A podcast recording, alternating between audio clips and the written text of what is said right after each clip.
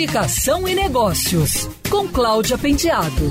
Oferecimento ABAP Rio, Associação Brasileira de Agências de Publicidade. Com o consumo transferido para dentro de casa devido à pandemia do novo coronavírus, o meio digital se tornou a melhor maneira de comunicação entre consumidores e empresas e seus produtos e serviços.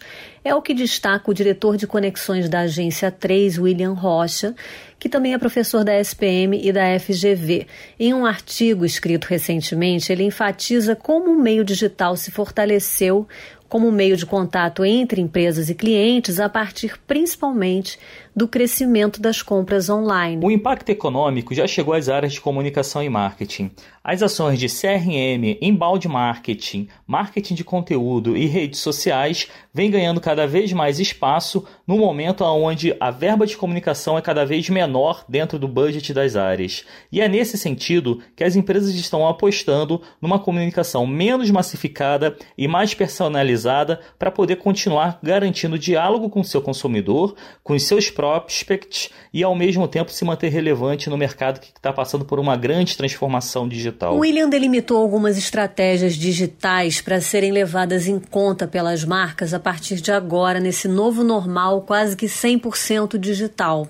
Por exemplo, a importância de pensar de dentro para fora. Usar sempre em primeiro lugar os dados das pessoas que se relacionam com você para melhorar a eficiência dos esforços de comunicação. E depois partir para fãs, visitantes eventuais, potenciais consumidores.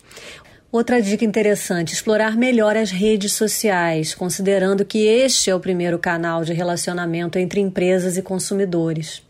Outra sugestão fundamental: investir em CRM, o Customer Relationship Management. Mais do que nunca, as empresas precisam ter um relacionamento cada vez mais próximo com seus clientes e o momento é propício para investir na criação e no fortalecimento de ferramentas de CRM. Quer ouvir essa coluna novamente? É só procurar nas plataformas de streaming de áudio. Conheça mais dos podcasts da Band News FM Rio.